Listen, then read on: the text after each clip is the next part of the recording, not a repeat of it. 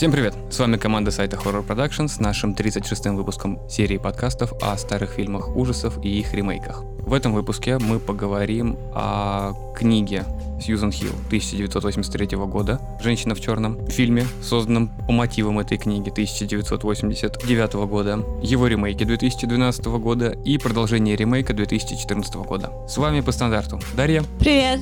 Александр. Здорово. И я Владимир. Оригинальный фильм 89 года. Намного больше и намного ближе снят по книге, чем ремейк. Суть истории. В одном из далеких графств в Англии умирает женщина, которая жила очень обособленно на маленьком островке. Юридическая контора, которая занималась ее делами и базировалась в Лондоне, отправляет к ней младшего сотрудника, который очень надеется стать партнером. Ему нужно приехать, посмотреть все документы, проверить бумаги и то, что требуется для дальнейших разбирательств и для продажи дома, участков, которыми владела эта женщина, нужно привезти с собой в Лондон. Глава фирмы отправляет Артура Кита, назовем его юрист-консультом. У Артура Кита существует возлюбленная, на которой он все мечтает жениться. Они снимают маленькую комнатку в Лондоне, живут достаточно тихо и мирно. Его поездка в поместье Илмарш меняет всю его жизнь. Ты сейчас по книге.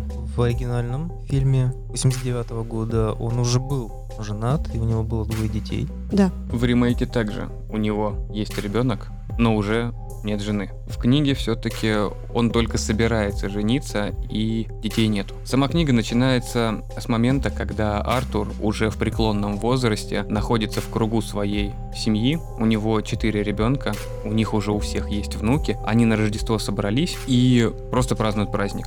Хорошо проводят время. Дети просят рассказать страшную сказку. Вообще какую-либо страшную историю, это некая традиция на Рождество рассказывать о страшных вещах. И вот тогда он начинает вспоминать события, которые происходили с ним в этом поместье Илмарш. Рассказать их он не может, он физически просто боится озвучивать все то, что происходило в этом доме, и решает написать небольшую книжку, поделиться своими впечатлениями, чтобы ее смогли прочитать его внуки, дети уже когда его не станет. И вот после этого, как была вступительная глава, после этого начинается рассказ о том, как вот он был в Лондоне как его отправили в поместье. В каждом из фильмов по-разному показывают знакомство Артура с сэром Сэмюэлем Дейли. В обоих фильмах он подсаживается к нему в купе в поезде, когда они едут. В обоих фильмах он соглашается довести его до отеля в городе. В оригинальной картине он решает ему помочь, так как на станции Артур находится в одиночестве, идет сильный дождик, и Артур просто не знает, куда ему идти.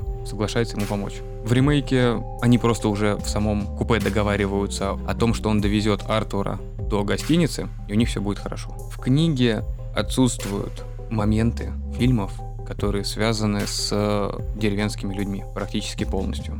Узнать, что женщина в черном несет с собой зло, и как это зло потом материализуется с людьми в деревне, получается только в самом конце книги, когда Сэмюэль Дейли, уже не боявшийся ничего, соглашается ему рассказать. В оригинальном фильме после приезда в гостиницу на следующий день Артур встречается с местным... Риэлтором. Ну, тогда он назывался не риэлтор, но суть да. Ну, местным... приказчиком, которые решают все эти дела по имуществу, имущественным ну, вопросам. Там местный адвокат был. И они же вместе участвуют. Ну, похороны. Как на похоронах, да, потому не, что... вроде бы похороны уже прошли, они просто пришли, что ли, проститься, не знаю, навестить могилу или помолиться. Ну, то есть они в церковь пришли вместе с адвокатом. Отпевание, во. Да, Отпевание. когда вот он впервые увидел женщину в черном. Сначала в церкви, а потом уже на кладбище. Он еще не только женщину в черном э, увидел, там акцентируется внимание на том, что очень много надгробий с детьми. Нет, нет, нет, нет. Это уже чуть позже. Сначала там показывают сцену, где главный герой Артур, он говорит, что я его вижу женщину в черном, а адвокат местный, он не поворачивается и как бы И старается, говорит- да, игнорирует, старается не И смотреть. говорит местным детям, не смотрите. Да, и прогоняет их с кладбища. Да, похороны Элис Драблоу происходили при маленьком количестве людей, так как друзей у нее не было. Жизнь отшельникам все-таки дала свои плоды. На похоронах присутствовал как раз только адвокат и Артур. Первая встреча с женщиной в черном у Артура происходит как раз возле церкви на таком небольшом кладбище. В дальнейшем он как раз идет к адвокату в контору, получает разрешение сходить в этот дом. Адвокат помогает ему нанять извозчика, который как раз довезет его до дома. И в этот же день он отправляется в поместье. Он еще же селится в трактире. Ну, это как раз гостиница, да. Да, его поселяют там. Как бы все довольно радушно происходит. Если уже там сравнивать с фильмом 12 года, то как бы отличается уже Ну, по настроению. Да, они не хотят его селить, 12 Там- который. И то есть э, сразу видно, что все местные настроены против него, что он должен уехать. И сразу все его предупреждают, что зря вы приехали. Даже Ну, местный лучше- адвокат уже его там дает какие-то бумажки и прогоняет. Да, вот-вот, забрали бумаги, до свидания, уезжайте, нам проблемы не нужны. Но с другой стороны, был бы человек умнее, он бы сразу рассказал, что есть такое поверье, так что давай-ка... Ну, это можно чуть позже обсудить по поводу диалога. Продолжим сначала обсуждение оригинального фильма и книги, потому что они очень близки друг к другу. События в книжке развиваются достаточно быстро. Книжка сама по себе не особо большая. Вокруг Артура не происходит никаких смертей. Он приезжает в особняк, начинает ходить там по комнатам. Не было идеи, как в оригинальном фильме, когда извозчик сказал, что хозяйка очень любила новомодные штуки, и у нее был небольшой генератор для света А, да, кстати, меня это очень удивило, то, что там электричество было. Ну, то есть это 19 век, да? Конец 19 века. Ну, статика. Это объяснено тем, что ее муж якобы увлекался вот этим всем делом, Мгм. и он сам собрал это все ради эксперимента, по большому счету, но оно работало. Плюс меня очень впечатлила эта записывающая машинка. Да-да-да, Вообще вот. огонь. Это уже излишки фильма, потому что в книге такого не было. В книге максимум, что он находил, это были письма, и то письма он начал читать уже не в самом поместье, а когда просто забрал их с собой и уже в гостинице. А точнее, он тогда лежал прибитым, хорошенько так. Ну, как и в фильме, у него случился некий приступ Ну, болезни. лихо- лихорадка, да? Да, когда, когда он заболел, то он лежал у Сэмюэля Дейли. И вот там как раз он прочитал все, все письма. И только тогда до него начало доходить, что происходит. В фильме по дому были развешаны просто старые светильники, которые давали очень маленький и слабый, тусклый свет. В комнатах не происходило практически ничего интересного и примечательного. Ему было не по себе, когда Артур остался на первую ночь именно в особняке, чтобы успеть поработать, потому что у этой старой женщины было слишком много документов, а разобраться с ними, что из этого имело смысл оставить в доме для будущих покупателей, либо что нужно было забрать с собой в Лондон для юридической фирмы, чтобы можно было продать этот участок, вообще всю эту землю. Один из двух страшных моментов, который происходил в доме с Артуром, это была вот первая ночь, как раз когда он там остался. В три часа ночи поднялась очень сильная метель, так как дом находился, как вы помните, на острове. Мгм. Вы можете представить, насколько сильно он продувался, какие там звуки могли быть по дому. Артур себя успокаивал именно тем, что этот дом простоял здесь уже не один десяток лет, и раз он смог вынести тяжелые суровые зимы, то уж осень с ее ветрами он точно сможет пережить. Этой же ночью он слышал странный звук. Он не мог понять, что это за звук такой, до момента, пока не дошел до комнаты, которая с самого начала была заперта. Это очень хорошо было показано в фильме. Детская комната, в которой находился умерший ребенок, была заперта. И в эту ночь она была открыта как раз комната. Он в нее пришел, увидел, что комната находится не в таком запустении, как весь дом, Одежда, которую носили дети около 60 лет назад, находится идеально сложенная. Кровать заправлена, нету сырости, не чувствуется вот эта затхлость помещения, в котором никто не живет. Также в этой комнате стояло кресло-качалка, которое качалось, да. Движения кресла-качалки показались Артуру такими, как будто как только он вошел в комнату, из этого кресла кто-то встал, и вот он нутром почувствовал, как кто-то прошел мимо него. Никого не было, он ничего не видел, он это почувствовал, и кресло начало как раз сбавлять обороты до момента, пока полностью не остановилось. Как только он вышел из этой комнаты, дверь закрылась, и все. Больше там ничего страшного не было. Он спокойно смог пережить эту ночь. В фильме это также очень хорошо показано. Звук качающегося кресла по деревянному полу, ну, он немножечко пугает. Он слышит ребенка, который хочет с ним поиграть в мяч, причем там же мяч еще фигурировал. И солдатика ему подсовывал. Да, и солдатика в руку ему вкладывал. Он же чуть с ума не сошел. Потом уже, когда оттуда уехал, вроде солдатика оставил, а его же ребенок спрашивает, что ты мне там привез солдатика, у него в руке этот солдатик. Не было у него солдатика. Когда он начал сходить с ума. А, в привезли в гостиницу уже, да, он когда там у него началась лихорадка. Снова, да, ребенок там был и хотел тоже с ним поиграть. И он в итоге же его преследовал очень долго. В голове его, получается. Там женщина его преследовала. Ну, женщина это, это вообще отдельный разговор, это женщина. Мне чуть плохо не стало, Кадратий поймала. Ну, в оригинальном фильме там было много действий, и главный герой вот ходил по дому и пытался понять, что происходит. Там нагнеталась вся эта атмосфера Да-да-да. от пустого дома. А собака у него была. Сэмюэль Ну. Дейли на вторую ночь, как раз когда вот он оставался, выдал собаку ему. А вообще в книге как бы участвовал Дейли. Каким образом Артур узнает еще хоть что-то о Дейле? В оригинальном фильме хорошо показано, что Артур, когда приехал в деревню, там еще происходил аукцион. Продавали земли, продавали свиней и, ну, вообще как таковая деревенская ярмарка устраивалась. Мгм. Именно там, когда вот он сидел в трактире с работягами, которые также приехали на аукцион, вот они рассказывали, что именно Сэмюэль Дейли накупил здесь кучу участков, ему больше всего повезло после этого аукциона.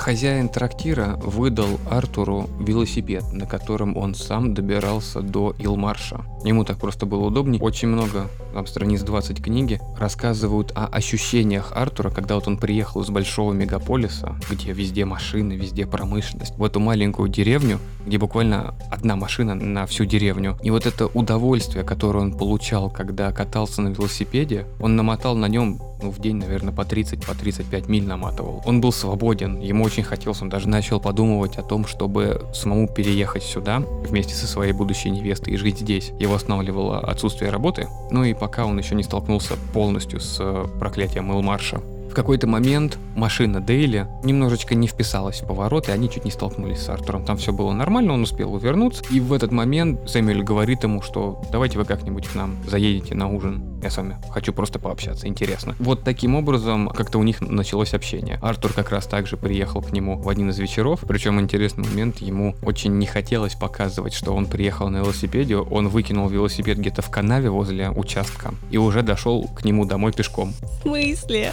Ну? А почему он это сделал? Не знаю, ему почему-то было стыдно ехать на велосипеде. Он чувствовал себя как ребенок, которому нравится кататься на велосипеде, но это же был самый богатый помещик. Ну, наверное, помещиком его стоит назвать. Всего вот этого городка и ближайшей округи. Наверное, какие-то нормы этикета не позволяли человеку приехать на велосипеде Ну, как бы он сам был, да, адвокатом, человек не бедный в те времена. Я бы не сказала, что это норма этикета, это, скорее всего, просто что-то в голове мировоззрение человека, что я же еду к богатому дяде, ну как же так я на велосипеде-то приеду? В оригинальном фильме в начале, если ты помнишь, э, когда Артур, он же там с клерками ребячился, они шутили. Ему главный в конторе говорит, что ты типа себя ведешь как дитё, вот, будь серьезным. Вот, может быть из-за этого Артур не хотел показывать свое вот это вот ребячество, то, что он там на велике э, приехал.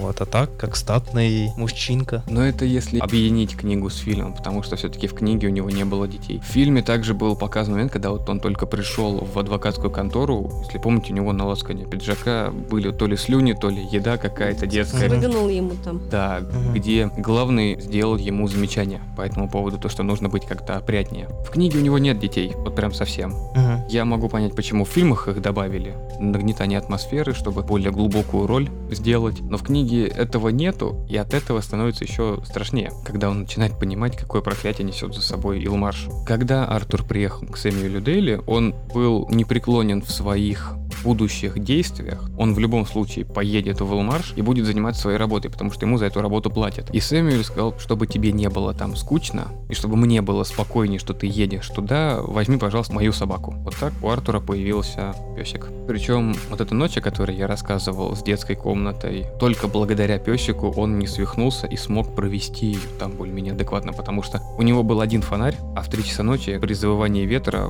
он ударился вроде бы о кровать, либо его что-то напугал какой-то резкий звук, но не от женщины в черном. Он выронил фонарь, и он на него разбился. И вот этот момент, когда вот он сидит возле этого фонаря, собачка подходит, облизывает ему руку, он ее обнимает, и они так сидят очень долгое время. Он и ее успокаивает, и себя. Он не один в доме, не должно быть не настолько страшно. Да не только, ему это просто позволяет не сойти с ума. Потому что когда ты находишься в одиночестве в подобных домах, это очень тяжело переносить. Даже у нас, помню, когда я одна оставалась за городом, когда у нас была алюминиевая крыша, которая остывает ночью после жары, это очень страшно. Ты себе там надумываешь очень много всего. А если, не дай бог, начинается гроза, то все. А если еще и лист железный отвалился, там вот это И ты думаешь, боже мой, лишь бы закончилась эта ночь. Ты понимаешь, что здесь ничего страшного не происходило, это твой дом, он с нуля построен, в нем никто, кроме тебя, там не жил, но все равно у тебя в голове рисуются всякие неприятные картины, и ты ждешь рассвета. Ну, это достаточно частое такое явление, когда ты остаешься один а в каком-то большом пространстве. У тебя мозг начинает тебя обманывать, говорить о какой-то опасности, хотя как бы опасности вроде нет, и тебя начинает галлюцинировать. Но мы априори существа пугливые, поэтому надумать себе что-либо, Ну, что у тебя в темноте находится. Хочешь выжить, да, ты должен бежать, не знаю, бояться. Вот. Это правильно. И это также хорошо показано в книге. И второй страшный момент в этой книге. После происшествий ночью, о которых я только что рассказывал, Артуру нужно вывести собаку погулять, потому что она целый день находилась, ну, всю ночь и целый день находилась в доме, ей нужно просто банально в туалет сходить. Они выходят. Вокруг дома, насколько вы помните, везде болото и туман, через который очень сложно видеть что-либо. Собака слышит свист. Артур его тоже слышит. Собака моментально начинает бежать в сторону свиста. Артур пытается ее остановить, потому что он понимает, что это не может быть Сэмом, который зовет свою собаку. Она просто бежит сквозь туман. Артур бежит за ней же, собака начинает тонуть в болоте. Ее прям засасывает очень сильно. Артур бросается, чтобы ее спасти, спасает ее. Это удается им очень тяжело, они чуть не захлебываются. Когда они наконец-то легли на твердую землю, Артур видит в комнате, где была детская, как раз силуэт этой женщины. 嗯。После этого он отключается, приходит в себя, когда находится уже в этом доме, в поместье. Рядом находится Сэм Дейли, который ухаживает за ним. Рядом там же находится собака, которая полностью вся в грязи. Он их просто дотащил до дома, потому что ему показалось, что что-то должно было случиться. И приехал за ними. Причем приехал не на машине, а как раз на запряженной тележке. На ней проще ехать по этой дороге, которую постоянно затапливает. Они собираются, Артур уже просто накидывает все документы, которые может найти. Ему просто хочется побыстрее оттуда убраться. Поднимается на второй этаж, видит, что детская комната опять открыта. Он в нее заходит, и там все перевернуто. Кровать истерзана, детские игрушки, на них кто-то наступил, фарфоровые оловянные солдатики просто поломаны, кресло-качалка валяется. В общем, вся комната просто перевернута. В этот момент он понимает, что сущность женщины Вся ее злоба находилась как раз в этой комнате. И вот так вот она высвободилась. После этого они с Сэмом уезжают. Во время поездки у него уже начинается лихорадка. Последующие 20 дней он находится вот у Сэма, как раз отлеживается и приходит в себя. Первые 5 дней он вообще еле был живой. Ему постоянно снились маленькие дети, которые пытались утащить его в болото. И вот эта женщина, которая на протяжении 5 дней сидела у него в ногах и смотрела на него. Мгм. Но после этого лихорадка прошла, и он начал приходить в себя. Она его не преследовала больше. В фильме это было очень интересно показано. Как раз тот момент, на котором я давно не слышал так много мата от Даши. А вот когда он лежал, и она сверху на него навалилась. Да, это- Я думаю, соседи тоже не слышали так много мата из нашей квартиры. Это было очень громко и неожиданно. Причем кадр настолько простой, без какого-либо звукового сопровождения, и она так медленно просто плывет к его голове. Вроде бы не страшно, а дальше у меня все внутри Потом как как заорет. перевернулось. Так я до ора начала ругаться еще. Она просто при виде этой женщины сразу же начала материться. Страшная зараза, прям вообще как собака. Но удивительно, в книжке женщина указывается как обтянутый кожей бледный скелет, М. а мне вот в первом фильме показалось, что женщина там была с щечками, она видно, что она хорошо любит покушать. Когда-то любила. Да, когда-то. Какую актрису нашли, такую нашли. Знаешь ли, в то время не было худосочных барышень, как сейчас. Фильм был номинирован на премию Бафта по музыке, по звуку, по гриму и художник-постановщик. Поэтому фильм получился хороший. Художник-постановщик, один дом чего стоит. Дом вообще. Как он выглядит. Наружная его составляющая полностью в ветках лозы, какой-то в деревьях, которые торчат уже из кирпичей, когда видно, что растения уже начали пробираться сквозь дом, он настолько давно заброшен. Даже Элис Драблу, которая там жила, она не могла никак с этим бороться. На протяжении скольки последних лет вот эта женщина в черном преследовала ее. В фильме это показали аудиоустройством, которое вам так понравилось, когда она наговаривала, что вот сегодня она уже пришла, а сегодня опять пришла. Вчера ее не было, было спокойно, сегодня опять пришла, она смотрит за мной, мне страшно, но я не могу ничего с этим поделать, но я буду продолжать жить, как жила дальше. Там было показано, что по сути она жила в кабинете. То есть она не то чтобы не выходила наружу, чтобы убрать на участке на своем, она не уходила дальше этого кабинета и проходной. Потому что что, её- за ней ходил этот дух ходила эта женщина в черном. Отчетливо было показано, что вот в кухне вода уже застоявшаяся, уже все. То есть из труб черная вода льется. Этим никто не пользовался. Она просто уже доживала свой век, сидя в одном кабинете. И периодически выходила к центральному выходу, чтобы там ей привозили еду. Только один извозчик, Извозчик, ей да. привозил, да. Он осмеливался просто, ну, за определенную плату, я думаю, не маленькую. Плюс действительно отдельно вот художник-постановщик, за что ему спасибо, сам дом. Даже если в нем не было бы никаких духов, сам дом сделан так, что он уже вызывает опасения. Вот эти бюсты, которые они как живые, неприятные. В темноте, если ты видишь этот белый бюст, да как бы ты не пойдешь в туалет в этом доме по этому коридору. Ты прям там сразу и все свои дела сделаешь.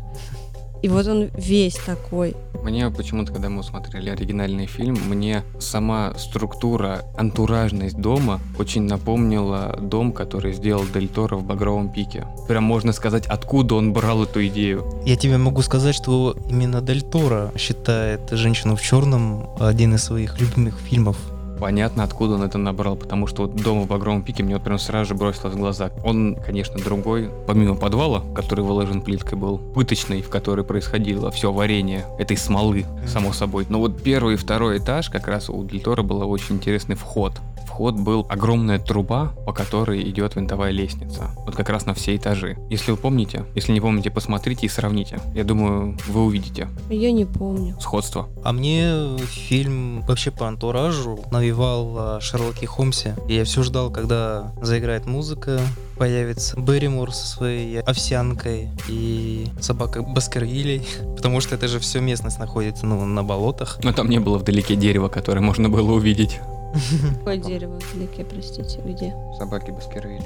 А, простите, тут был крест зато, который можно было увидеть. В книге так же, как и в фильмах, Артур в тумане, когда выходит из дома туда, он слышит повозку и слышит, как повозка разбивается. Но в отличие от фильмов, повозка осталась на месте, ее очень глубоко засосало, но трупы были вытащены. Они не остались в болоте. И они были захоронены как раз на кладбище, которое находится возле дома. Да, там тоже как раз женщина в черном, он ее видит на острове в тот момент, когда он видит надгробие рядом с домом при въезде, прямо при въезде на остров. И он еще от нее отворачивается, то как бы не может быть здесь никого. Откуда эта женщина? Там же еще такой пустырь, что сложно никого не заметить. Там раньше был небольшой монастырь, который также находился на этом острове. И что в оригинальном фильме, что в ремейке, он разрушенным показан. Ну там только дверь от него, да? вроде Арка. Да, да, да, да, арка портал, вот эта вот как раз, да, в которой видно женщину в черном стоящую, как-то смотрит очень неудачно. Фильм, конечно, заканчивается тем, что Артур, уже будучи со своей семьей в Лондоне, погибает на лодке. Да, он снова видит женщину в черном и понимает, что сейчас все, сейчас что-то произойдет. И по сути получается так, что, ну, она их не то чтобы убивает. В общем, на лодку падает э, Дерево. кусок дерева, большая ветка такая толстая, и вроде как лодка опроки... Ну, фильм заканчивается, то есть ты додумываешь, выжили они вообще Да, или да нет. нет, не выжили. Там Ну. же там было видно обломки лодки, там дерево. Они, ну, как бы убило их. То есть именно фильм к этому подводил. В оригинальном фильме также еще стоит упомянуть, что дом сгорел. Да, да, дом сгорел. Именно Совершенно Илмарш, случайно. который. Да, поместье само Илмаша, оно сгорело. Не сказано, как это все произошло, но можно представить, что это именно Сэм Дейли потом как-то пришел и сжег его нафиг. В книге Артур возвращается домой, женится на своей возлюбленной, причем они свадьбу играют, они собирались ее сыграть через год, а играют через полгода. У них рождается ребенок, они живут счастливо, ребенку год, они приходят в парк, ребеночек хочет покататься на лошади в карете. В карете только одно место. Жена Артура берет его себе на руки, и они идут кататься. Артур как раз наблюдает, как они вокруг озера делают небольшой круг. И вот когда сама карета находится уже на другом берегу, через озеро, он видит эту женщину в черном, которая стоит там, возле лошади. Она бьет лошадь. Лошадь начинает очень быстро бежать. Причем бежать не по тропинке, а сквозь лес. И пробегая между двумя деревьями, лошадь пролезает, карету разбивает. Ребенок отлетает в одно дерево, там мясо, он сразу же мертвый. Жена вся переломанная. На протяжении 7 месяцев он ухаживает за ней, но она умирает. И на этом он заканчивает свою историю. Причем в начале книги было указано то, что он уже со своей второй женой вот это находится, то, что он уже был вдовцом. И вот как раз это первая жена, что она умерла. А дети, которые, его четыре ребенка, я их назвал, это дети от ее первого брака. Своих детей у него нету. А, то Они он- все эти дети называют его отчимом. то есть он проклят уже, то есть у него не может быть детей, потому что он повстречался с женщиной в черном. Я думаю, он скорее вот после всех этих событий сам боялся пытаться заделать ребенка. Не в плане процесса, а в плане, что будет потом с ребенком.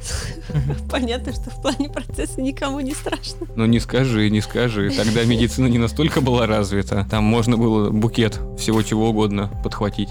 Так что в книге Артур остается жив. В оригинальной картине 89 года он вместе со своей женой и уже даже двумя детьми погибает.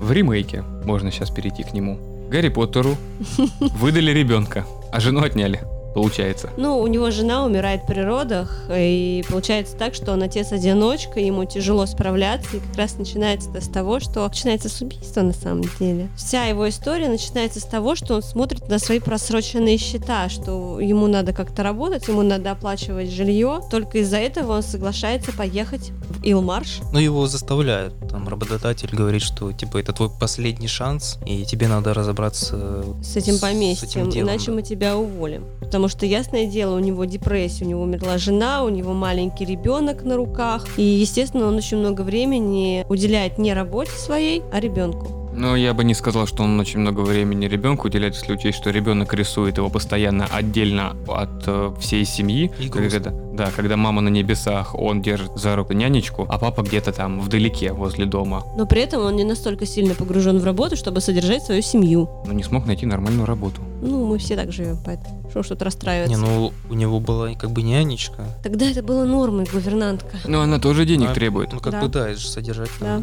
Редклифф едет также к поместью. В ремейке убрали некоторое количество вещей, которые были в оригинальном фильме. Убрали полностью аукцион и рынок как таковой, но добавили трех девочек, трех детей, с которых начинается фильм, как они выходят из окна, а это дети трактирщика, который подселяет к себе Артура. Он сначала не хочет его подселять, ну, говоря, что все места заняты потому что это комната его детей. А твои дети умерли, как бы, и ты хранишь эту комнату как воспоминание о них, что, ну, это неприкосновенная ну, территория. Ну, понимаешь, он такой говорит, нету мест, где поселить. Ну, почему-то сели там, где его дети умерли. Это не он селит, это жена селит по безвыходности, потому что денежка тоже нужна. На чердаке. То есть вы не против пожить на чердаке? Ну, ок. Тут еще дело в том, что они знали изначально, что к ним едет человек из Лондона разбираться с этим поместьем. И все местные были против, потому что они понимали, у них уже существовало это поверье, что женщина в черном забирает детей, если ее потревожить. И до, то есть, и... он поедет в поместье, он ее потревожит, она заберет ребенка. Так она и же до, так и до, до того, как он приехал, уже были смерти. Оттуда и поверье пошло. Там не то, что поверь, они ее видели. Они ее видели. Они боялись еще тумана, что когда приходит туман, значит жди беды. Значит придет женщина в черном и заберет кого-то из детей. То есть она ими как бы питалась, не имея своего ребенка, потому что ее ребенок утонул в болоте, его так и не достали. Она забирала чужих до тех пор, пока ей не отдадут ее ребенка. Но в итоге она все равно продолжила. Забирать. Ну там на самом деле мотивы ее были непонятны, потому что причем здесь другие дети. Ее мотивы были очень понятны, потому что стоит упомянуть, главная идея в том, то, что вот эта женщина в черном, по факту, является младшей сестрой или какой-то дальней родственницей вот этой Эллен Драблоу. Не дальней, а прям реально сестрой. А, значит, она является сестрой. У нее не было денег. Чита Граблоу не могла родить ребенка, и они решили усыновить ее ребенка. Но усыновили они его только при условии, что она никогда не будет пытаться с ним встретиться, и все родственные связи с ней будут как бы нарушены. Это в оригинальном фильме. Это в оригинальном и в книге. Ага. Как раз от этого и развивается история. А вот в ремейке там ее признали недееспособной, то есть ее типа обманули, подставили, да, mm-hmm. то, что она вот она сумасшедшая, и забрали ребенка себе. Mm-hmm. Потому что у нее же там как бы этот бастард родился, соответственно, ребенок попал в руки сестры. Да, в книге также указывается, что в какой-то момент чита Драблу решила немножечко снисходительнее быть. Они наняли ее как гувернантку к себе домой. Ну, это опять же условие того, что она не должна рассказывать о своем родстве, оставалось, но она была как-то ближе к ребенку, потому что ей очень хотелось его видеть. Через какое-то время ребенок все равно узнает, что она его мама, и они пытаются Подожди. сбежать. А, сбежать все-таки. Я так думала, что он так и не узнал, как раз написала письмо она, но он так и не успел узнать. Он погиб до того, как узнал. Я сейчас говорю о книге. Mm. И вот как раз смерть происходит когда они пытались сбежать со своим ребенком. В фильмах это показано, что в оригинальном фильме она просто пыталась забрать ребенка. Или тоже сбежать. Или тоже сбежать, Тоже может сбежать. быть. Вот этот момент я упустил. А в ремейке показано, что просто Авария на болоте. авария на болоте, и она захватывает просто детей, которых она не смогла забрать. Вот этого ребенка она не смогла взять, он умер вместе с ней. Поэтому будет еще всех остальных, так как мне кажется, идея того, что она не смогла получить своего ребенка, остается такой же действительной, потому что ей не дали своего ребенка, вот он умер вместе с ней. Следовательно, она никому другому и всей окружающей деревне не даст возможность иметь детей. Но понимаешь, в чем проблема? То, что ей дали же, вернули ребенка, там целый ритуал провели в конце и положили в могилу вместе с ней, но она все равно убивала людей. Понимаешь, если бы это остановилось, да, если бы это все решилось как-то, то да. Но она просто убивает как бы потому что. Вот это мне непонятно. И это же продолжилось э, Ну. дальше в сиквеле. Это мы привыкли рассматривать любую какую-то такую чертовщину тем, что вот существует какое-то действие, из-за чего-то случилось. Ну, некая закономерность. Ну, понимаешь, призраки, э, ну, как бы считается, что призраки а здесь остаются на земле, потому что они не закончили какие-то свои дела, верно? Да. Дела за нее закончили. Че и здесь находиться-то? Но это не Пусть валят отсюда. Go home.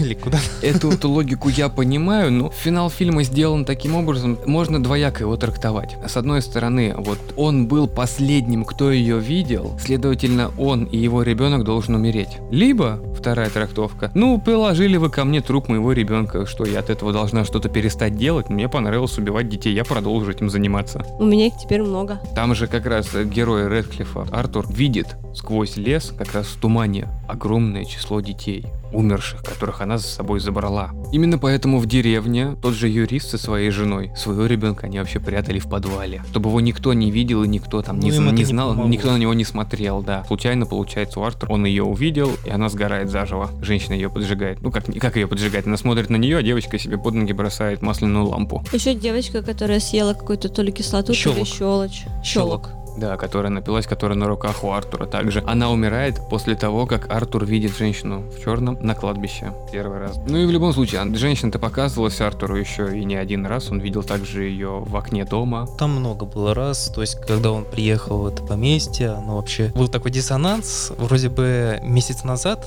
там, да, хозяйка умерла, в доме был же такой срач, как будто там не было пять лет никого. Так суть-то в том, что как раз она жила в одной комнате, она не могла выйти из нее, она боялась выходить. Но правда не было чистой комнаты, действительно. В ремейке это так не показано, что она жила в одной комнате. Насколько я помню, Артур, что мне понравилось, выбрал комнату на первом этаже, очень близко ко входу, и сносил из комнат туда все документы. Он не выбрал какую-то дальнюю комнату на втором этаже, как в оригинальном фильме, где он в кабинете сидел. Здесь он побыстрее ко входу, и именно туда все приносил, и там совсем разбирался. Он постоянно по дому бродил и писался, вот, ну или не писался. Ходил-ходил, и только там чуть-чуть открыточки почитывал. И Я вам объясню, почему он именно в этой комнате остановился, в основной зале при входе, потому что там был камин, было холодно. Да-да-да. Это просто было основное место, где можно было согреться. Он же первым делом развел огонь в камине. Ну, вообще в таких домах, по-моему, в каждой комнате существует камин. Ну, потому что старый, не было же батарей. В детской вот Скорее всего, там была просто труба и отвод. должен был быть камин. В таких старых домах, во всех комнатах, в которых происходит проживание людей, должен быть камин. Кроме кухни, потому что на кухне есть плита, печка. Холлы как раз. Но так как он сидел не в холле, а в гостиной больше, в холл это то, куда ты входишь. Вот это большое с лестницей. А он сидел в комнатке в гостиной. Там был камин. Вот в холлах, в коридорах не делают каминов, потому что там люди быстро проходят. А вот именно в каждой комнате, по-моему, должен быть камин. Там не камин, там, скорее всего, шла просто труба от камина снизу. Это через одну комнату. Если вот камин под ней. А там как раз по планировке, если смотреть, если запоминать, что в фильме творилось, тот камин, который в зале внизу, труба должна как раз попадать примерно в детскую стенку трубы. Там комната была справа, такая фиолетовая комната, мне тут очень запомнилось. Хотя мне дом не понравился по сравнению с оригинальным фильмом, но вот именно комната, в которой он сидел, эти фиолетовые обои мне очень понравились. И детская как раз находилась там же где-то над ним. Тут может быть, я с тобой соглашусь. И, кстати, детская, по сравнению с оригинальным фильмом, здесь тоже была в запустении. Там было очень много пыли, да. Прям видно было, что все игрушки покрыты пылью. А игрушки это вообще отдельные экспонаты. Кстати, и их действительно их реальные экспонаты. Их брали у какого-то коллекционера. Это реально игрушки тех времен, которые заводные и они рабочие. Вот это действительно было круто. Такая машина была тоже, которую подвозили главного героя. Она тоже вроде реально и прям одна из Ну. самых дорогих старинных машин. Это самая-самая дорогая машина в мире, у которой страховка стоит больше, чем половина ее стоимости. Кстати, вы сказали про машины, я вспомнил еще один интересный момент, который связывает книгу и фильм. В оригинальном фильме этого не было. В книге, в дни, когда Артур был в Лондоне в самом начале, на город напал очень тяжелый туман. Весь город был в тумане настолько, что людям, чтобы проехать по улице, буквально там одну милю, требовалось около 40 минут. На вытянутой руке не было никого видно. И вот Артур как раз радовался, что он уехал от этого лондонского тумана, и когда приехал в поместье, он был еще более глубокий туман, еще более обволакивающий, и так как в городе, наверное, менее страшно находиться, когда там туман, ты видишь все равно желтые вот эти фонарики, которые на улицах, люди все равно ходят, слышишь звуки, а здесь это просто большое белое облако, через которое ты ничего не видишь. А может, то был знак, может, она его изначально выбрала? Пришла такая в тумане и повела за собой в свой туман. Опять же, зачем? Она брала тех, кто появлялся в доме, и тех, кто ее видел. Остальные ей были неинтересны. У этого У- у- землевладельца... у да. У него ребенка убили еще там сколько, 60-50 лет назад. Ну, как уж есть. В 10 лет, Ой, в 7 лет.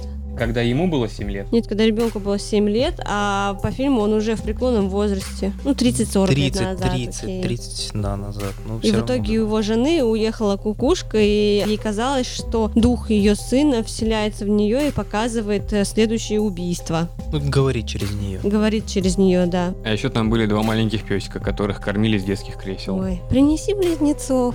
Когда одно из этих собакоподобных существ укачивали в детской люльке Ой, это с вообще- чепчиком, это просто жесть. Это можно сразу же понять, насколько у женщины голова уехала. Ну, Вов, понимаешь, когда женщина теряет ребенка, это на самом деле очень страшно, и у нее еще не так сильно уехала, на самом деле, как могла бы быть. Я не спорю, я это не с укором говорю, что с ней что-то не так случилось. Это совершенно нормальная реакция, тем более в те времена, когда еще и медицина не была развита. Когда у тебя баба в черном, бледная, ребенка забрала, понятное дело, что ты потом Дети переключишь на собачек. дети пачками умирали и не доживали до года. Просто вот мне интересно как раз начало фильма в этой логике. Женщина умерла одна со своим ребенком. То он вытащил как раз Артур ребенка из Тины. Вот был один ребенок. Фильм начинается с того, что сразу же умирают три ребенка. Женщина даже у одной семьи берет не поштучно, как будто забрала одного, ее еще раз увидели, забрала второго, а она сразу же вот всех детей в семье убивает. При том, что она убивает почему-то девочек. Там же были ну, мужчины, Мальчики, тоже мальчики, были. да. Я не видел, чтобы их убивали. Ну вот, А, ну только вот сын Дейли. На кладбище можно вот заметить сквозь лес, когда вот он видит трупы, Да-да-да. там видны мальчики, да. Просто здесь как-то умерли девочки. Так вот получилось. Ну, вот мне понравился в этом фильме атмосфера вот этого, вот, кстати, острова. Потому что в оригинальном он был не так, как бы на нем акцентировалось, а вот в самом фильме там рассказано, что вот этот э, остров, он э, становится изолированным, появляются приливы, отливы, и вот эта вот дорога, которая ведет к э, материку. Кстати, существуют такие острова в Англии. Вот есть остров Да. такой, остров Оси. К нему ведет дорога небольшая, и она заливается в прилив. Снимался там сериал «Третий день», называется. В ремейке мне очень понравилось, что остров как-то более расширился по сравнению с оригинальным фильмом. В оригинальном фильме мы видели остров издалека, там видны такие небольшие скалы и дом стоящий. просто пустырь. Да, а в ремейке там и лесок, и какая-то растительность есть, и большое место для кладбища за домом находится. Не просто участочек 6 соток, а это нормальный остров, на котором реально можно жить одной, даже не одной большой семьей, но за счет своей особенности, когда к нему нельзя проехать, он не настолько притягателен и привлекателен. Я как раз гуглила недавно, просто я искала сам этот остров, ну, сам этот дом хотела посмотреть. На самом деле, этот дом, по большому счету, находится не на острове, это просто деревня, которая до сих пор живет как будто бы в том же времени, у них те же дома остались, поэтому там снимали. Но я нашла полузаброшенные острова, маленькие, несколько штук, которые действительно на данный момент продают по цене однушки в Москве. То есть там замок целый, то есть тебе его продают с тем условием, что ты восстанавливаешь замок, но суть в том, что дорогу туда не заливает, но они находятся примерно в 70-100 километрах от основных населенных пунктов. За счет этого люди не выдерживают жизни там. Они не могут так долго жить в уединении, и плюс ко всему цивилизации нет. То есть мы же привыкли к тому, что у нас доставка, продукты, все это рядом. А там люди не привыкли к тому, что они не могут получить сиюминутные блага, им пришлось бы ехать. Из-за этого продают сейчас очень многие. Обслуживать тяжело. И Тяжело. Вроде бы кажется, что дешево, но по факту довези туда еду, там, да, какие-то вещи, тоже там электричество, водопровод, э, что же все обслуживать А надо. там этого нет, там на генераторе. Ну да. Там именно обслуживание, то есть у тебя Ну да, должен да, быть свой сад, который должен тебе хоть какую-никакую еду но приносить, но это Шотландия, там как бы Знаешь, холодно. Даже если рассматривать с такой точки зрения, тебе для того, чтобы восстановить этот замок, дорога от 70 до 100 километров, доставщиков пиломатериалов, камней, Просто кирпичей и всего этого, она все тебя... золотым будет. Именно что золотым. Но продали эти острова этим летом. Кто-то купил. Ну, корона, она помогла. Кто-то прям совсем уединиться захотел. Остров Оси, он же как бы считается местом для реабилитации всяких знаменитостей. Туда тоже съезжаются и отдыхают. Ну Да. вот, да, там Эми Ван Хаус лечилась от своей зависимости. Ну там многие, кстати, вот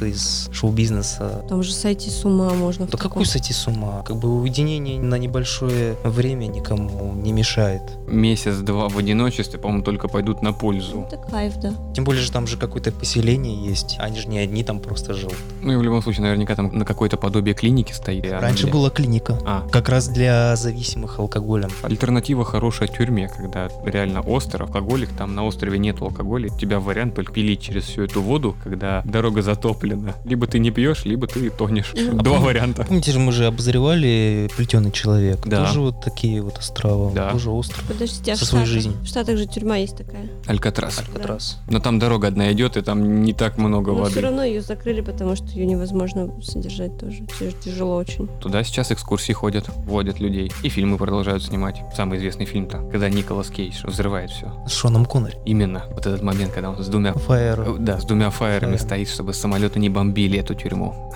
Майкл Бэй и взрывы. Это изумительно. Я В общем. помню название этого фильма. Серьезно? Скала. Он там на фоне даже тебе скала. Я помню, что он снимался без лица и какой-то там гонщик. Ну, там, где скелетон такой на мопеде. Призрачный. Призрачный гонщик. А еще он играл в воздушной тюрьме. Знамение его. Это помню. Я вспомнила поговорку. Когда приходит большая вода, приходит туман, и она так говорили в ремейке. Я почему-то запомнила эту фразу, кто-то из э, героев сказал это.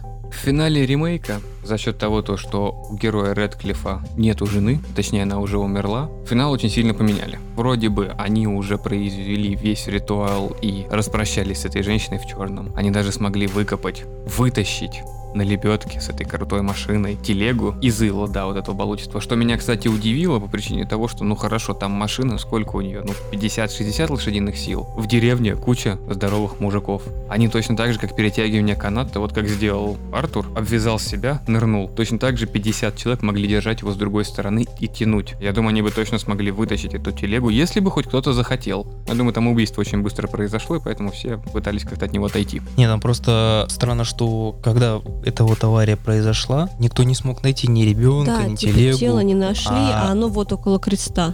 Герой очень быстро его нашел. Было сказано, я нашел телегу, похоже, что-то под ней. И вот ребенок типа под ней. Может быть, там искали, нашли телегу, но как бы на ребенка глубже забираться не захотели. Ведь показано, что Артур, превозмогая прям себя, туда ныряет, потому что он очень долго находится в болоте. А вот возможность выплатить, это не просто ты в лужице с водой находишься, а там выплатить не составляет труда. Ты тут теряешься. Это просто. трясина, которая тебя засасывает. У тебя позиционирование в пространстве пропадает. Ты можешь перевернуться головой вниз, и тебе будет казаться, что если ты будешь уходить вниз, то ты поднимаешься наверх. Может быть, из-за этого ребенка не нашли. Плюс э, он как бы был не под каретой, а в ней.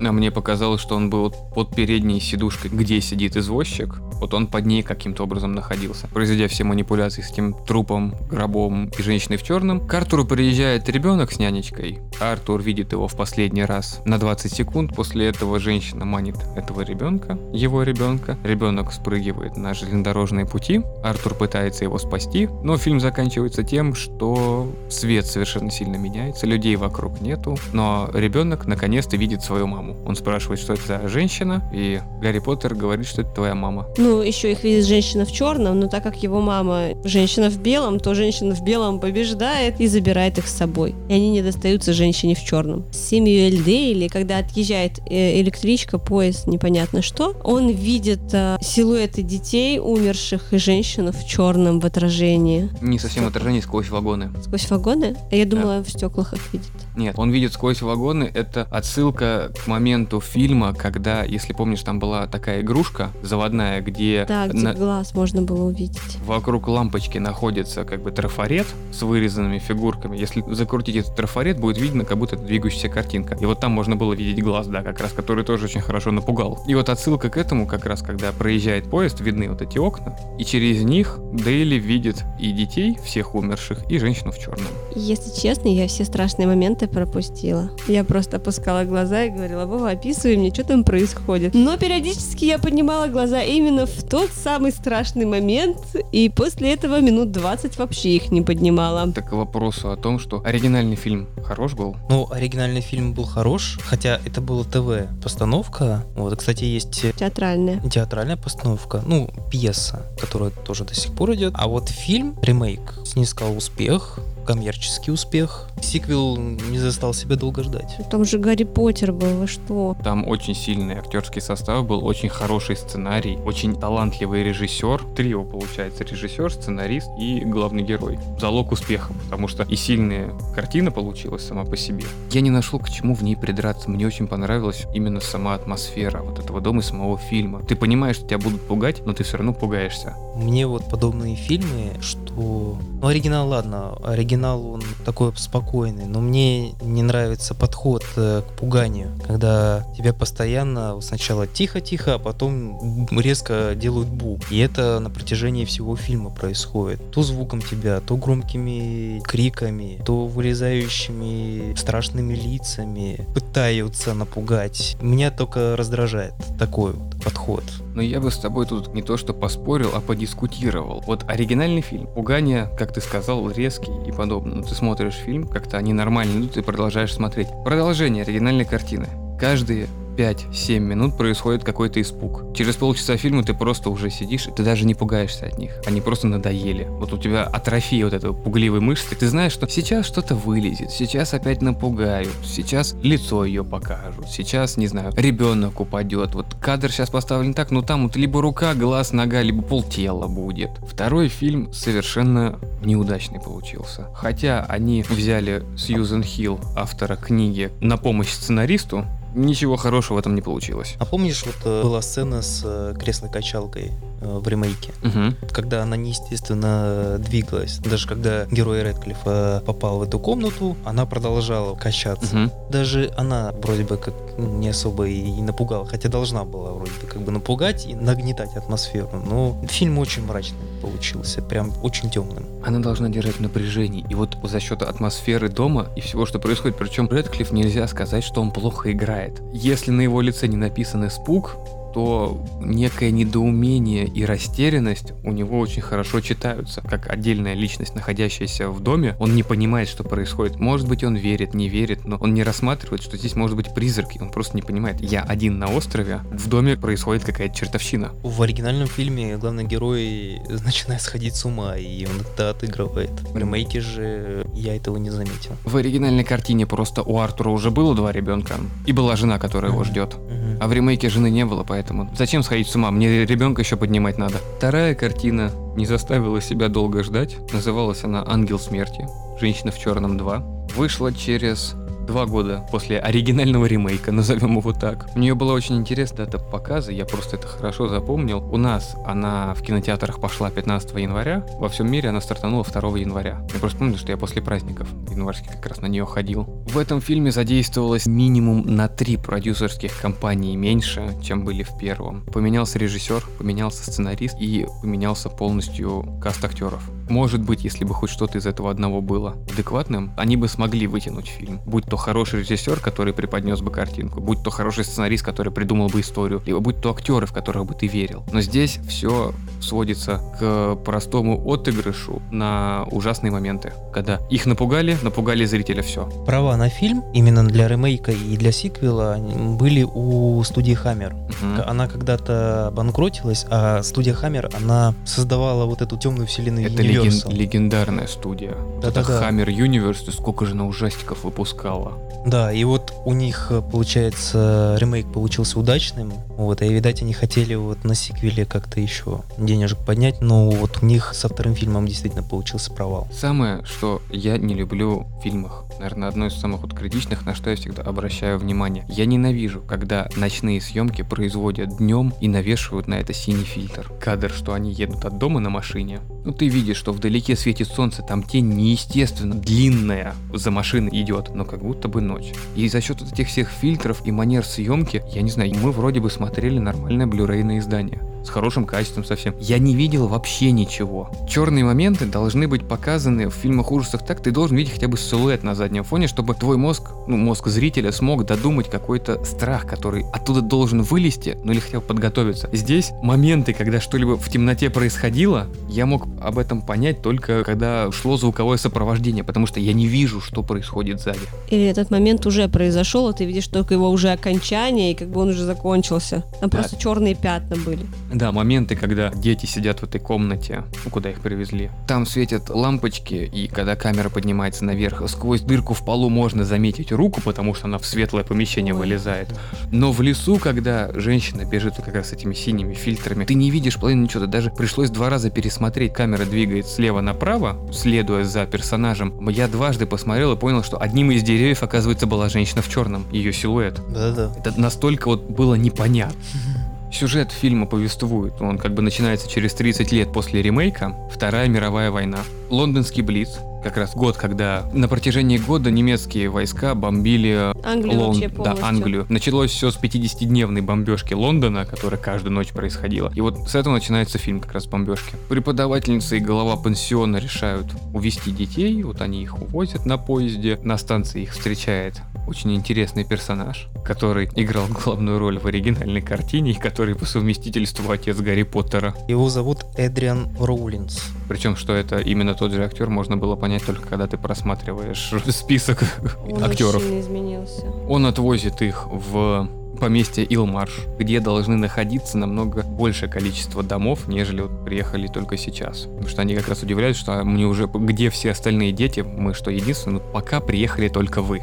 Ну, плюс они еще сделали остановку в деревне в какой-то, где воспитательница, вот главная героиня, идет на разведку, она увидела, услышала, вернее, как будто бы плач какого-то человека, и он ей также говорит, что нет, не езжайте сюда, убегите, она придет. Там он тарабарщину какую-то говорил, типа Ну, он не смотри на нее, страш... Ну, он был испуган. сломал стекло. Один из последних жителей деревни, между прочим. Это та же деревня, но она уже пуста. Ну, естественно. Но это же вот этот слепой, от которого она дальше по фильму убегала, это же он был. Мгм. В фильм добавили еще очень неудачливого пилота, который ехал со всеми этими детьми поезде, рассказывал о своих боевых свершениях, а под конец фильма оказывается, что просто когда он куда-то вылетал, что-то не смог, испугался, поэтому его отправили на недействующий аэродром, который является муляжом для того, чтобы немецкие войска бомбили именно его, а не настоящий аэродром, откуда вылетают боевые самолеты. Картонные самолетики, плюс у него еще какая-то система розжига печи была, которая языки пламени поднимала из дырок. Да, и один из детей там погиб.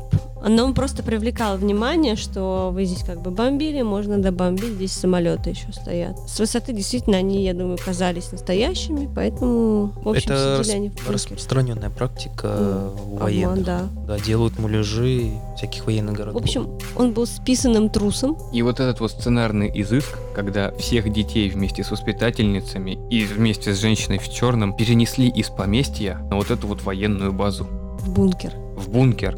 Там съемки в бункере, когда они держатся за руки. Главное, не смотрите, но один посмотрел и настал конец. Вообще, вот сама идея, что они увозят детей из Илмарша, когда нужно было попытаться расправиться со всем в нем, вот это уже сценарное упущение, как мне кажется. Да, там видно, куда ушел бюджет, потому что съемки аэродрома с языками пламени, с бункером, они красивые, видно, что они дорогие, но они бесполезные. Они, по-моему, для фильма не несут никакую смысловую нагрузку. Буквально под конец фильма был этот бункер, и там его немного было. Все основное действие происходило в заброшенном вот этом доме, который там опустел и мебелью, и картинами, и все его утвари. Там просто все уже погнило. Как раз то, что прошло больше 30 лет. Тут еще предыстория о том, что главная героиня, воспитательница, она в свое время сделала, ну не аборт, она родила ребенка, у нее его забрали, она его не уберегла. И женщина типа за ней идет в черную, что я своего ребенка потеряла, я по нему страдаю, а ты овца такая, его взяла и сама отдала. Ты вообще что ли? Я- Ну, это я не- непонятная отсылка, зачем просто. Я не, по- я не понял в фильме вообще, почему у нее забрали ребенка. То есть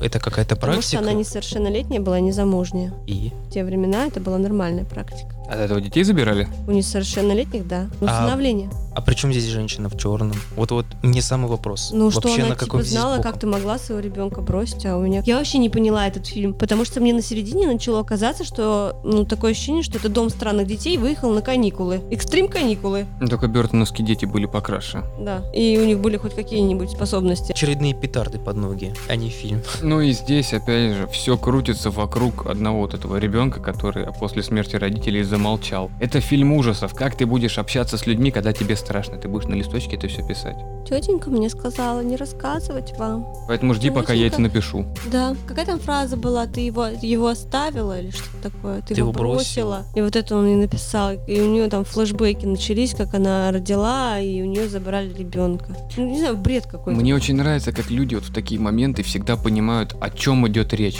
Тебе ребенок написал, ты его бросила. У вас сейчас бомбежка страны идет. Вокруг непонятно, что ты его бросила. Или может быть он про чемодан. Ну прости, я не уберегла твою игрушку. Ну, о чем нет. еще там может? быть? Вов, э, человек всегда думает о себе в первую очередь. И, естественно, она начала думать о своих косяках. Это нормальная психология. Тебе, когда что-либо говорят, подобную фразу, ты всегда будешь думать о том, что «а что я там сделал такого плохого?» А если ты действительно это плохое что-то сделал, то ты первым делом именно о нем и вспомнишь. Я не стану думать о чем, что я сделал, скажу конкретизируй. У меня не существует вот этой вот мнительности как таковой.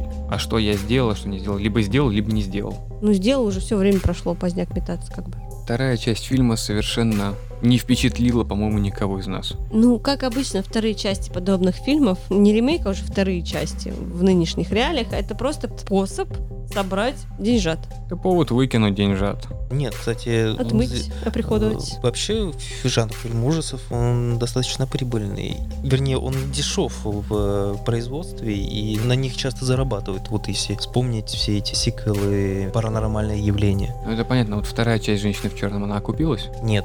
Поэтому... Вот тебе ответ. Хотя на фильм выделили меньше денег. То есть, если вот на первый фильм выделили там 17 миллионов, на второй 15 миллионов. Первый фильм собрал 128 миллионов, второй, именно сиквел, собрал 48 миллионов. Он, в принципе, окупился, но он не стал прям хитом. Удивительно, я могу понять, куда 17 миллионов ушли в первом фильме. Актер, режиссер, сценарист. Большая вот- часть. Э, Рекламы я, например, второго фильма вообще не видел. Ее практически не было. Я- вот, вот первый я помню, был. Очень большая рекламная кампания даже у нас. Это все видел, эти огромные постеры как раз лицом Рэдклиффа. Даже Редклифф приезжал в Москву и презентовал в этот фильм. Там отличная рекламная кампания была. Наверное, как раз поэтому и пошел на него смотреть. Я не знал, что и книжка была, что и оригинальный фильм. Тогда я вот все-таки в 2012 просто пошел посмотреть хороший ужастик. И, кстати, сделали новелизацию второй части, которая тоже особого успеха не сыскала. Полностью провалилась, да, я об этом читал. Благо у нас книга «Женщина в черном» Сьюзен Хилл, у нее всего два издания было. В 98 и в 2012 как раз под выход фильма. Я сейчас как раз, когда посмотрели фильм, полез ее искать. Благо, Азбука в 2021 году и решила еще раз ее переиздать. И такое же благо, что новелизация у нас тоже была издана и переведена в 2015 году. Но вот второй тираж ее не стали печатать. Я получил огромное удовольствие, прочитав книжку. Атмосфера книги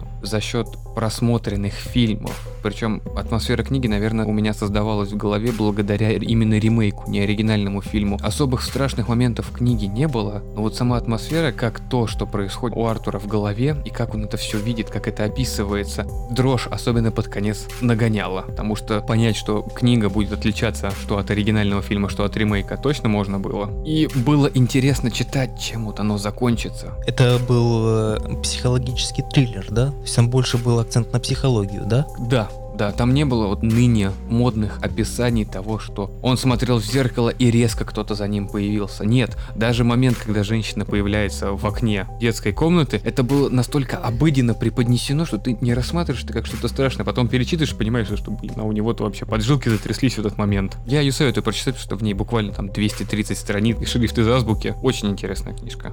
Убийств в оригинале практически не было. Про смерти детей в ремейке мы озвучили. Во втором фильме их так как таковых и не было. Был тот ребенок в противогазе, задохнувшийся, И один, который утонул. которого нашли возле креста в позе И эмбриона. девочка, которая пыталась задушиться веревочкой, а потом Это она как как- раз противогаз надела. Мгм, Ну это она и есть. Ребенок как раз еще один, который увидел, получается, своего друга утонувшего, он же побежал и прыгнул в огонь. Вы что, не помните? Пилот побежал за ребенком на улицу. В итоге думал, что этот ребенок залез э, в Муляж. муляж, залезает в муляж, а там парниш, который утонул на болоте, и прям бежит дальше, видит живого ребенка, который берет и прыгает в костер. А, в и все, и как раз. обугленный ботинок. Вот который молчун, над ним издевались два парня. Один утонул, второй прыгнул в э, А, да? печку, да. А, Я как-то это вообще момент я тоже упустил. упустил, я не знаю. Наверное, вот настолько интересный фильм, что даже не видишь финала, что там Что Это происходит. просто единственные не страшные места были, на которые я смотрела. Страшные места я не смотрела. Там, где там баба вешается, прыгает. Единственное, что пересмотрела, мне Вова дал, когда в ремейке еще она орет и бежит к телу сына своего. Ну, тут было понятно, что Рэдклифф отойдет, что он ей не нужен, и она как бы к ребенку бежит, но все равно неприятно, ужасно, просто фу. Я потом еще флешбеки ловила на работе. Иду такая в туалет. Стоит женщина в красном зонтом. Не шевелится, я думаю. А у нее в конце коридора там окно, и я ее не вижу. А я еще без очков, то есть вдвойне не вижу. Иду обратно. Она все в той же позе стоит. Думаю, надо проверить. Пойду еще. Она таки повернулась лицом ко мне. Я ее даже узнала, кто это. И слава богу, она сменила позу и не стояла в той же. Прям по центру коридора и вся в красном с красным зонтом. Ну ё-моё, как можно так? В ремейке мне понравилась сцена, когда главный герой смотрел на вот это болото с крестом, и из него Парниш парниша, вылезает, да, и так вылезал. Шлеп, шлеп, шлеп. И вот, и вот как и вот этот вот этот манера съемки была, она прям вот действительно вот очень хорошая сцена. Это я вспомнил этот момент. Изумительно. За счет того, что это ночь, ты не понимаешь, что это вылезает. Ты еще додумаешься, понимаешь, что это силуэт маленького ребенка, и он идет по болоту. К тебе И то есть, по сути, когда он нырял искать его, текай он знал, где искать, раз ребенок оттуда вышел. Там крест стоит. Логично, что сдохли там. По поводу коридоров в оригинальном фильме и в ремейке. Мне всегда нравились. И Дель Торо перенял очень сильно эту манеру. В оригинальном фильме коридор к детской комнате, камера находилась как бы над лестницей, и она чуть влево поворачивалась. Ты видел этот коридор. Первый раз, как только я увидел, я понимал, что здесь что-то произойдет. Длинный коридор, в конце дверь, которая немножечко с приглушенным светом. И вот у Редклифа как раз, когда вот он поднимается на второй этаж, что длинный коридор, с одной стороны там дверь, полностью черная, и с другой стороны детская. Как раз где была видна женщина в черном, когда она к своему ребенку ползла. Вот коридоры это святое. Там должно что-то всегда происходить. Я просто тот кадр вспомнила, где она появляется, потом такая и на тебя такая. Мне это не особо Он был не страшный, он был важный для фильма. Как на всех кричит она, вот она крикнула также к ребенку, потому что она его увидела и приняла. Но это не помогло избавиться от нее. Крик очень неприятный, ужасный. Отменно сделанный. Что? Ни один нормальный человек так не делает. То же самое могу сказать про этот звук, который только что сейчас голуби, знаешь, так за хвост взяли и он просто все наружу, через рот. Сам ты куропатка. Как итог, с моей точки зрения, я искренне советую, что прочитать книгу, что посмотреть оригинальный фильм и ремейк. Ремейк — это идеальный представитель кинематографии, как должны делаться ремейки отменных фильмов ужасов. Потому что фильм 89 года пугал, даже сейчас пугал. Очень сильно пугал. Особенно Дашу пугал. А уж ремейк, уже мне было не по себе. До последнего кадра зритель находится в напряжении. Причем напряжение не такое, когда тебе отвратительно смотреть, а такое напряжение, когда заканчивается фильм, ты понимаешь, что вот оно наконец-то отлегло. Вот ради этого мы и смотрим фильмы ужасов. Ради вот этих эмоций. И у тебя объемная прическа на голове образовалась, потому что волосы немножечко шевелились и прям так пиу и встали. Я лысый, у меня там волосы не встают. На самом деле фильмы хороши. С удовольствием посмотрел все фильмы. Они не настолько отталкивают, потому что большинство ремейков это очень э, плохо сняты, с очень плохим сценарием. Кстати, у второго фильма, и у сиквела, был режиссер, который снимал сериал «Острые козырьки» и «Черное зеркало». То есть вроде бы режиссер был не такой плохой, но вот Ну как-то не получилось. мне кажется, больше тут проблема именно в сценарии была. Я ждал от фильма какого-то детектива, ну, либо какого-то психологического ужаса наподобие «Лестницы Иакова». Но я этого не получил, и я получил вот эти вот хлопушки-пердушки, вот эти вот крики. Мне это не нравится в ужастиках, я начинаю от этого дико негодовать, поэтому «Астрал» для меня тоже под запретом. Как он называется? Скримеры? Да-да-да, скримеры. Мне это не понравилось. Опять же, я ожидал какой-то вот действительно истории, да, когда там герой находит, он находит какую-то причину, пытается вот разгадать, распутывать этот клубок. Но нет, герой просто ходит, смотрит в письма, пытается там что-то найти. Я не получил удовольствия именно от истории. Хотя фильмы сняты очень хорошо и нету каких-то негативных от него чувств. Не вызывают отторжения. Да-да-да. Вот, вот так скорее даже. Да, так что вы можете спокойно их посмотреть, если вам зайдет, то пожалуйста. О, мне понравились оба, несмотря на то, что я как бы ремейк половины не смотрела. Там Несмотря на то, что мы смотрели три. Третий, все, его нету. Это лучше. Ну, Не знаю, можно один раз посмотреть, но он как-то, он как отдельная история, наверное, все-таки идет. Да, это отдельная история, но опять же, это же... Своеобразная. Потому что если ты будешь смотреть их подряд, ты будешь думать так же, как я, что а зачем вы это сняли вообще, ребят? Это пугалка, обы- Зачем? ну просто пугалка. Ну да, уж, ну ни о чем, как бы вы же даже денег с этого не собрали. Мне тоже не хватало вот этого логического какого-то завершения, вообще логики. Женщине вернули ребенка, но женщина, ты что делаешь-то? Зачем ты дальше-то? Вот живи со своим духом, с духом своего ребенка. Вот вы соединились, у вас все прекрасно, мир, дружба, жвачка. И а что дальше продолжать? Зачем вторую часть делать, если женщина уже это нашла своего ребенка? А денег кто тебе даст? На этом наш 36-й выпуск подкастов подходит к концу. Большое спасибо, что слушали нас. Выпуск получился немного длиннее, чем мы рассчитывали, но будем надеяться, что это не испортит впечатление. Подписывайтесь на нашу группу ВКонтакте, подписывайтесь на наш канал на Ютубе, подписывайтесь на нашу группу в Телеграме и обязательно слушайте подкасты там, где вам удобно. А также заходите на сайт Horror Production, там вы найдете много материалов с обзорами фильмов, игр, книг, очень много книг. Подавляющее большинство там книги. Не забывайте оставлять комментарии, нам важна обратная связь. И предлагайте фильмы, которые вы хотели бы услышать от нас. Спасибо, что были с нами. До новых встреч. Пока! Всем пока!